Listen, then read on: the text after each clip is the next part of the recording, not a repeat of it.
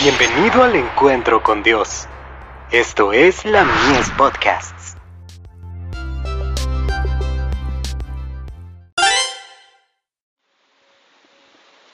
La fe por la cual vivo.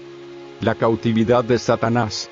Y vi a un ángel descender del cielo, que tenía la llave del abismo, y una grande cadena en su mano.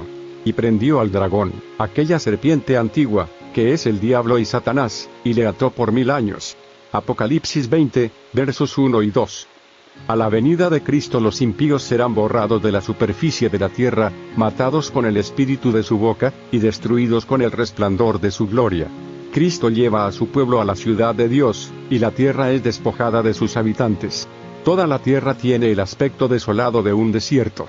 Las ruinas de las ciudades y aldeas destruidas por el terremoto, los árboles desarraigados, las rocas escabrosas arrojadas al mar o arrancadas de la misma tierra, están esparcidas por la superficie de esta, al paso que grandes cuevas marcan el sitio donde las montañas han sido rasgadas desde sus cimientos.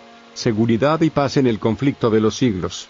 Páginas 715 y 716. La tierra va a ser el hogar de Satanás, y de sus ángeles malos durante mil años.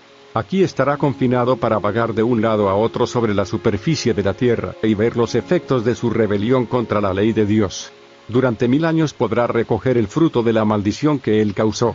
Limitado a esta tierra no podrá dirigirse a otros planetas para tentar y molestar a los seres no caídos.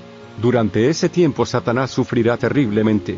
Desde su caída ha estado ejerciendo constantemente sus tretas malignas pero entonces estará privado de su poder, y podrá reflexionar sobre el papel que ha desempeñado desde su caída, y mirar hacia adelante con temblor y terror, al espantoso futuro cuando sufrirá por todo el mal que ha hecho, y será castigado por todos los pecados que ha hecho cometer. Primeros escritos. Página 290.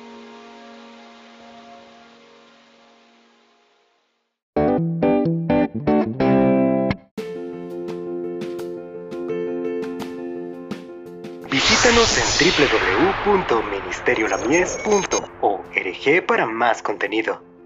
Dios te bendiga.